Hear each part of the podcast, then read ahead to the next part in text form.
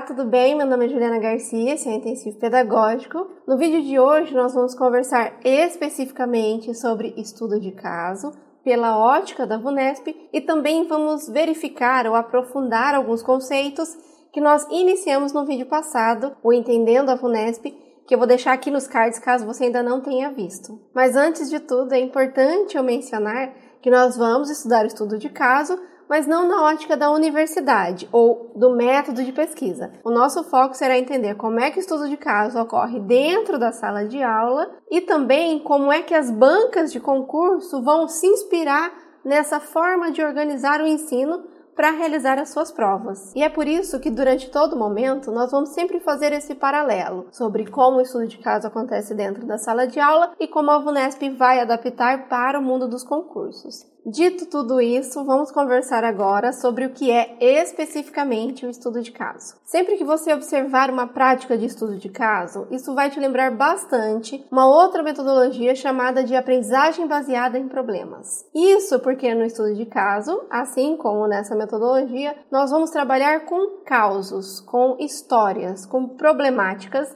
reais que nós já vivemos ou que nós podemos viver em algum momento na nossa vida. A ideia é que eu pegue essa história e me aprofunde e pesquise informações e traga outras soluções que vão relacionar não só a teoria, mas também a prática. É uma forma de nós conectarmos essas duas formas de enxergar o mundo e também uma forma de estruturar as aulas para que elas façam mais sentido, ou seja, que elas tenham relação com a vida daquelas pessoas. Além de conectar a teoria e a prática, o estudo de caso também vai proporcionar uma avaliação processual, aquela que acontece durante todo o momento. Assim, eu não preciso organizar um momento para ensinar e um momento para dar a avaliação. Eu vou observar as pessoas fazendo a atividade e vou conseguir identificar no que elas estão conseguindo desenvolver sozinha, onde elas precisam da minha ajuda, tudo isso por meio da observação. E é aqui que vai ter a primeira diferença entre a prática e a teoria. As provas de concurso, ela não ocorre de forma processual. Ela é uma avaliação que ocorre só no final. E isso talvez seja a maior diferença que nós vamos encontrar entre estudo de caso que acontece na sala de aula e nos concursos. Mas a gente já volta a esse assunto logo mais. Mas vamos falar especificamente como vai ocorrer dentro da sala o estudo de caso caso. Lembrando que o modelo que eu trago aqui de estudo de caso é o que mais se aproxima a forma de enxergar da VUNESP e que você pode e deve buscar novas informações para criar uma forma muito única de realizar estudo de caso dentro da sala de aula. Mas voltando ao assunto, o estudo de caso que nós vamos conversar hoje, ele possui quatro passos. Ou eu, como professora, vou pensar em quatro passos. No primeiro passo, ou primeiro momento, nós vamos fazer o planejamento. Até aí, tudo normal. A diferença é que nesse momento nós vamos pensar sobre o que essas pessoas têm a aprender e quais são as histórias que têm conexão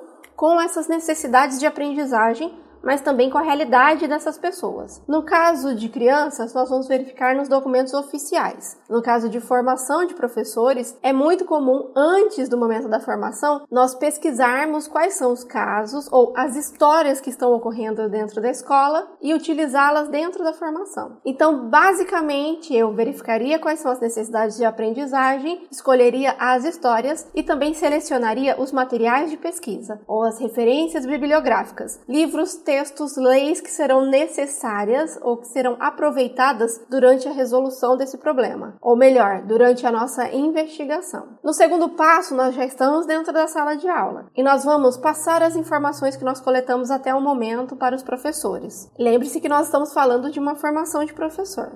Então eu vou contar a história, dar detalhes e eu posso apresentar nesse momento material de pesquisa, todas as referências que eu trouxe, ou eu posso deixar para o último momento. Isso fica a critério do professor. E ainda nesse segundo passo é que nós vamos verificar problemas e sintomas. Ou seja, diante das características que me foram dadas, será que isso realmente é uma problemática? Vou explicar melhor. Se o caso que nós estamos estudando na escola é de uma criança que tem um comportamento apático, uma instabilidade emocional muito grande, ela perde os materiais com grande frequência e ela chega sempre muito suja depois do recreio, são características que muitos professores podem identificar como um problema de ordem fisiológica ou de ordem psicológica. No entanto, se nós formos analisar e fazer uma pesquisa, essas mesmas características também podem ser sintoma sintoma de bullying. É esse tipo de verificação que nós vamos fazer todos juntos dentro da sala de aula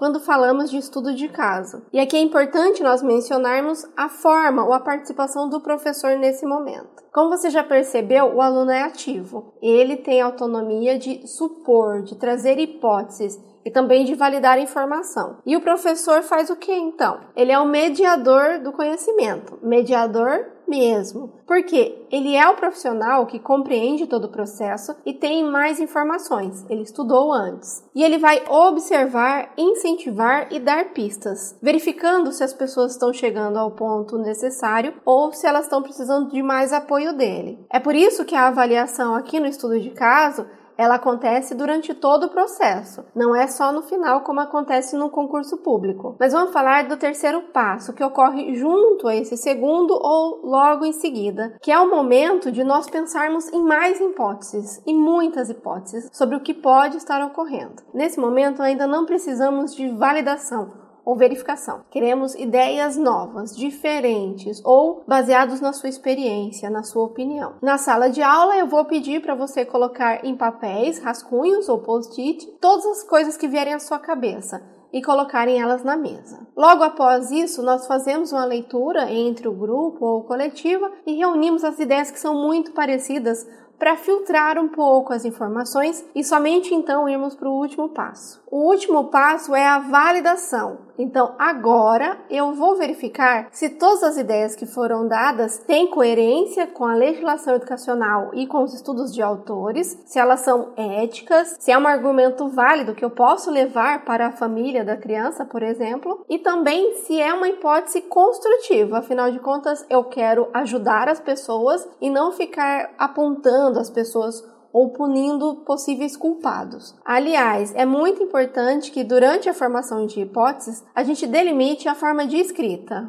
Ou seja, sempre que nós formos colocar uma ideia no papel sobre o que esse aluno pode estar enfrentando ou passando e sobre como nós vamos ajudar esse aluno. É o que e como. Bem, mas como que a VUNESP vai levar essa lógica lá para o dia da prova? A VUNESP vai fazer da seguinte forma: no primeiro momento, ela já fez em casa. No segundo momento, na hora de contar para você sobre a história, ela fará isso já te apresentando todos os materiais de pesquisa e também os sintomas ou as informações que você tem que prestar mais atenção. Depois ela traz todas as hipóteses nas alternativas e por fim ela fala que é para você validar a informação. E aqui é muito importante você prestar atenção. A VUNESP não quer que você valide as informações com o seu livro preferido, com o seu autor preferido, com as crenças que combinam mais com a sua forma de enxergar o mundo ou com os nossos pré-conceitos. Ela quer saber exatamente o que está escrito nos autores que ela trouxe para você, os livros que ela te apresentou lá no texto inicial. Anote essa informação porque ela é muito importante e eu vou te mostrar como isso acontece agora na prática. Aliás, eu escolhi três questões bem importantes para nós analisarmos agora e compreendermos um pouco mais a lógica da VUNESP. E aqui um fato que é bem importante é que a VUNESP não vai seguir uma única linha de raciocínio. Ela pode sim trazer aquele tipo de questão mais comum que todo mundo já conhece, que é pedir exatamente a mesma palavra que o autor citou. Mas a VUNESP vem inovando, então ela não quer mais só isso de você. Existem outras formas dela cobrar esses conteúdos e é sobre essas formas que nós vamos conversar a partir de agora. Mas então vamos verificar como é que tudo isso que eu disse para você vai aparecer lá no dia da prova. E a informação mais importante nesse momento é identificar o que é um estudo de caso. E isso é muito fácil na VUNESP porque ela vai seguir quase sempre a mesma estrutura. Primeiro ela te dá um nome, depois ela te traz um cargo. Então ela vai falar em Patrícia, professora do primeiro ano. Bruno, diretor da escola. Então sempre vai ter essa estrutura, ou quase sempre. Então, se você identificou esse texto, já sabe, é estudo de caso. Então vamos prestar atenção na leitura e nos fragmentos. Mas vamos agora à questão que lá eu consigo mostrar melhor para você essas informações. A Alzira, supervisora de ensino no município de Barretos, foi convidada pela diretora de uma das escolas que supervisiona a participar do planejamento e da realização de uma sessão de estudos com os professores sobre verificação do rendimento escolar. Circule essa informação no ensino fundamental e médio. Então, a primeira informação, a Alzira participou de uma formação de professores em que a temática principal era rendimento escolar. Anote essa informação. Fizeram um levantamento prévio das dúvidas e das opiniões dos professores sobre o tema e selecionaram como textos de apoio as referências, o parecer 7 de 2010 e a Hoffman, com o objetivo de enfatizar a avaliação contínua e cumulativa. Circule as referências e circule a avaliação contínua e cumulativa, ou seja, não é só aquela que acontece no final do desempenho dos estudantes, com preferência dos aspectos qualitativos, a qualidade é mais importante sobre os aspectos quantitativos. Essa informação também é bem importante. Após a leitura, debates e argumentações, o grupo compreendeu que nos caminhos da aprendizagem não há paradas ou retrocessos. Todos os aprendizes estão sempre evoluindo, mas em diferentes ritmos e caminhos singulares e únicos circule essas informações. Puderam assim concluir que trabalhar a avaliação na diversidade, diversidade dos alunos, exige perceber e acompanhar a construção de conhecimento em sua própria diversidade.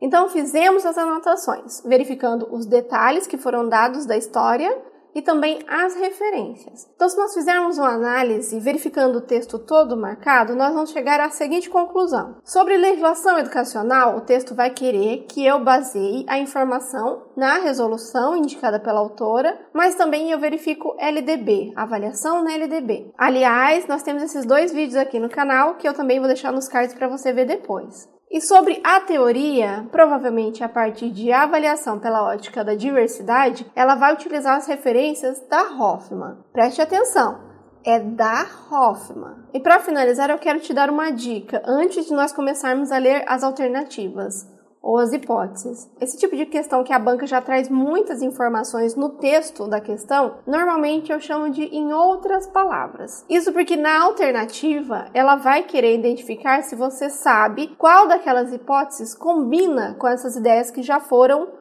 passadas pela banca. A sua tarefa, então, é verificar a coerência na argumentação. Tudo que falar de avaliação na ótica da diversidade estará correto, tudo que negar a diversidade estará errado. Tudo que for embasado nos livros que a autora disse está certo, tudo que usou qualquer outra referência está errado porque o exercício é desses textos. Nós até sabemos que há outros textos, mas nesse momento nosso foco é entender essa referência. Com isso tudo em mente, vamos para a alternativa. A. Uma análise qualitativa, ok. Exige que se avalie cada atividade realizada pelo aluno, atribuindo notas. Lembra que o foco era qualidade, de modo a computá-las no conceito final. Não é só no final. A banca falou em cumulativa, é sobre o processo também. É por isso que essa questão ela está errada ou ela não é coerente com aquilo que já foi dito. B. Conceitos classificatórios, novamente a ideia de números mais importante, garantem um ensino mais homogêneo, que é um ensino que não respeita a diferença, e a autora falava sobre diversidade, diluindo a heterogeneidade, ou seja, diminuindo a possibilidade de sermos diferentes, de sermos respeitados como pessoas diferentes e contribuem para o melhor acompanhamento. Então essa também está errada. C. Notas e conceitos, veja que ele está bem apecado a números e não a qualidade. Padronizar e não respeitar a diferença. Também já está errado não precisamos nem ler toda a questão. D. Toda busca de objetividade e precisão na avaliação ajuda a manter o olhar do educador voltado ao contínuo equilíbrio e desequilíbrio de que trata Piaget. Lembra-se que a autora levou Hoffman e ela quer saber a opinião da Hoffman. Se você trouxer a informação do Piaget, então você estará fugindo do assunto. Você está utilizando uma outra referência que você conhece, mas que não está em discussão nesse momento. Veja como é importante ler exatamente o texto que essa banca trouxe para você. Mas isso vai ficar ainda mais visível agora na alternativa correta. Uma análise qualitativa relativiza o certo e o errado, aprofundando-se em várias dimensões de interpretação do que se observa, né? Uma avaliação voltada para observação e busca abertura para novos possíveis. Essa alternativa é a alternativa certa. Mas a autora fala que algo que não é normalmente visto por outros autores quando a gente fala sobre avaliação. Ela está falando nesse momento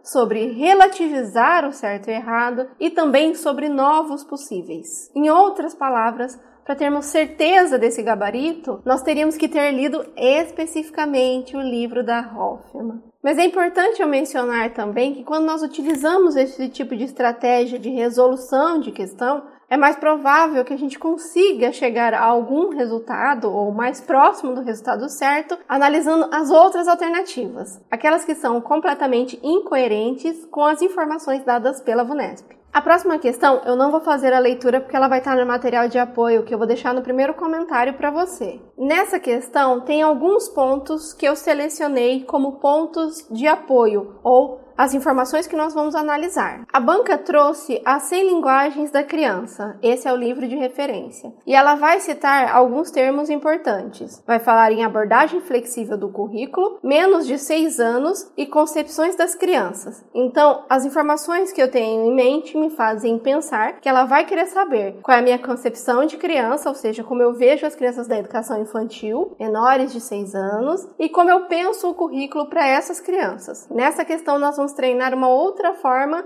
que a VUNESP tem de cobrar as questões. Ou seja, é esse tipo de questão que meu amigo chamava de a resposta mais bonita. O spoiler que eu vou te dar nesse momento é que as alternativas querem saber a concepção de criança. Então, vamos procurar qual é a concepção de criança mais bonita ou mais coerente com a visão da VUNESP, que defende uma educação humanizada e também é uma pessoa muito atualizada. Alternativa A: seres vulneráveis e dependentes. Essa questão está errada, porque nós podemos encontrar sim crianças que estão vulneráveis e também podemos encontrar crianças que são dependentes, mas não é gentil e nem educado da minha parte considerar todas as crianças como seres vulneráveis e dependentes. Vamos para a próxima. Promessas de uma futura humanidade melhor, mas que exigem contrapartida de investimentos. Para essa resposta estar certa, os argumentos desse autor tinham que ser voltados para o financiamento ou o investimento em educação, o que não ocorre. Então, em um outro momento, em uma outra discussão, nós até podemos usar esse argumento, mas não aqui, nesse momento, quando nós estamos falando desse livro especificamente. C. Pessoas em desenvolvimento plenamente moldáveis e que se tornarão aquilo que fizemos dela. Essa visão da criança como bonecos moldáveis, que eu faço o que quiser, que ela não tem pensamentos próprios, identidade própria, nem vontades próprias, ele é um pensamento bem comum. Por isso, essa alternativa pode ser considerada certa por muitas pessoas. No entanto, é importante eu mencionar que esse conhecimento ou essa visão da criança, ela já foi aceita mas há muitos anos nós já sabemos que as crianças não são assim tão moldáveis quanto os antigos achavam. Esse tipo de alternativa é uma alternativa desatualizada e é por isso que está incorreta. D. Ricas, fortes e poderosas, sujeitos únicos e com direitos, e não só com necessidades. Veja que encontramos nosso gabarito. É a primeira alternativa até agora que valoriza a criança, que vê os pontos positivos da criança. Ela não inferioriza a criança. Esse é o pensamento normalmente da VUNESP. Ela acredita no ser humano e ela vai defender todas as qualidades desse ser. Aliás, como eu mencionei no vídeo anterior, toda vez que você ver um pensamento de julgamento ou de inferiorizar o próximo, criticar o próximo, tentar rebaixar a outra pessoa, isso não combina com a Vunesp. Ela é uma pessoa muito ética, e ela não faria isso. Mas vamos agora para a última alternativa, porque lá também tem informações para a gente analisar. E portadoras de talentos e necessidades próprias dessa fase da vida. Ok, os quais definem o currículo. Essa última alternativa talvez ficasse para o final para você analisar, tentar identificar quais das duas estão corretas, porque ela também traz uma visão muito atual da criança, de alguém que tem talento, tem capacidade e tem necessidades. Ele traz essa informação. No entanto, ele vai falar que o currículo deve se moldar a essas capacidades. E aqui existem dois pensamentos. Primeiro, provavelmente esse texto desse autor não vai falar exatamente isso. E a segunda forma de nós enxergarmos essa mesma alternativa é a seguinte ideia: o currículo da escola ele não vai tratar especificamente o talento já existente, aquilo que eu já sei. Ele vai pensar também informação para o futuro, em desenvolvimento das potencialidades que aquela criança tem, mas que ela ainda está construindo, ela está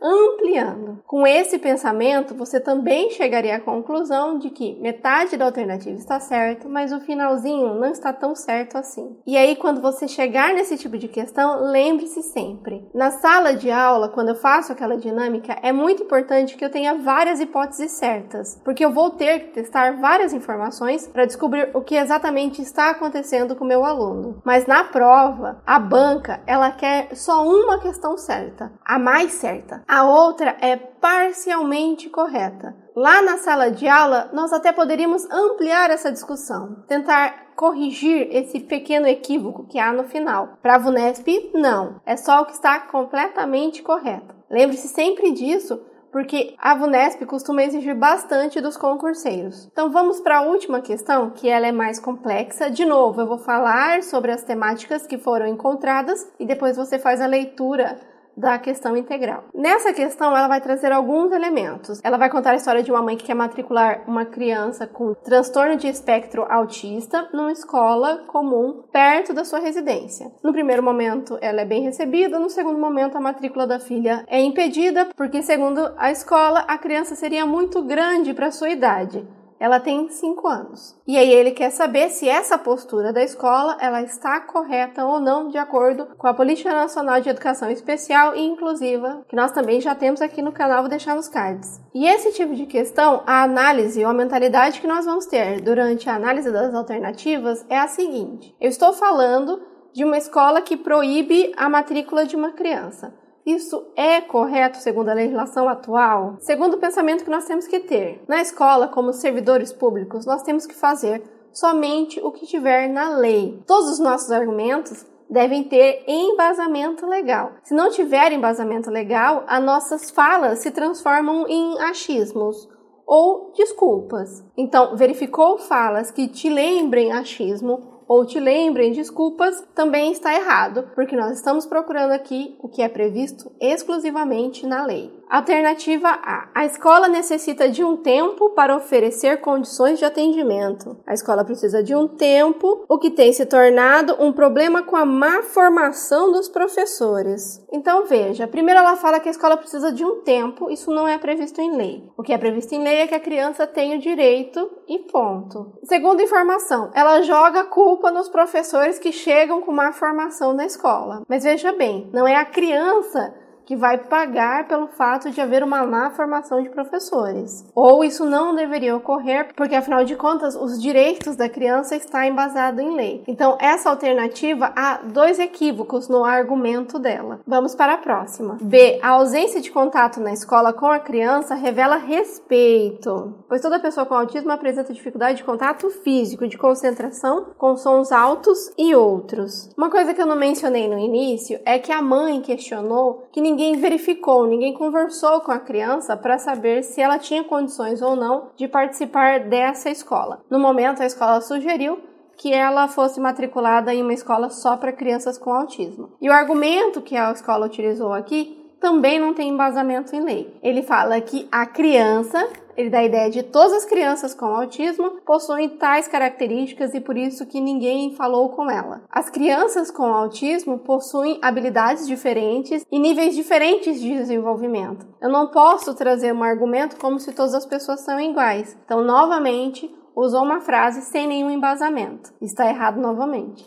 C. O atendimento educacional, quando realizado de forma mais isolada, então quer separar a criança, isolar ela do restante do grupo, impulsiona o desenvolvimento e permite o ingresso na sala de aula. Então veja, desde a década de 80 nós estudamos a importância da interação, de humanos estarem junto com seres humanos diferentes e que aprendemos a partir dessa interação principalmente a partir da imitação. A questão fala que é o contrário, que nós temos que isolar, separar os seres humanos porque assim eles aprendem melhor. Então é uma visão desatualizada da educação e é por isso que está errada. D. A matrícula de um aluno com necessidades educacionais especiais na escola deve atender ao pré-requisito essencial, laudo médico. Então aqui eles falam que a criança não tem um laudo médico. Seria necessário ter apresentado o laudo médico para a escola avaliar se a criança seria matriculada ou não. Novamente, a escola não tem esse poder de decidir quem é matriculado ou não. A escola vai obedecer uma legislação que é nacional. Ela tem que seguir o que o MEC direciona. A legislação educacional direcionou que todas as crianças têm direito. Todas as crianças. Então, essa criança também tem direito à educação. E por final, a letra E. A escola deve ser organizada para o atendimento de todos os educandos com necessidades educacionais especiais e assegurar a qualidade da educação. Bem, com todas as informações que nós conversamos até o momento, eu tenho certeza que esse conteúdo vai fazer mais sentido na hora da prova. Lembrando que é sempre muito importante testar muito analisar várias questões, entrar em contato, fazer uma imersão nesse tipo de questão. É por isso que eu separei várias questões para você analisar. De preferência, faça essa análise agora e também nas semanas antes da sua prova. Se você está me vendo aqui no canal do YouTube, no primeiro comentário eu deixei um link com essas três questões e mais sete questões comentadas, que é para você conseguir verificar todo o conteúdo. Se você está me vendo pela nossa plataforma,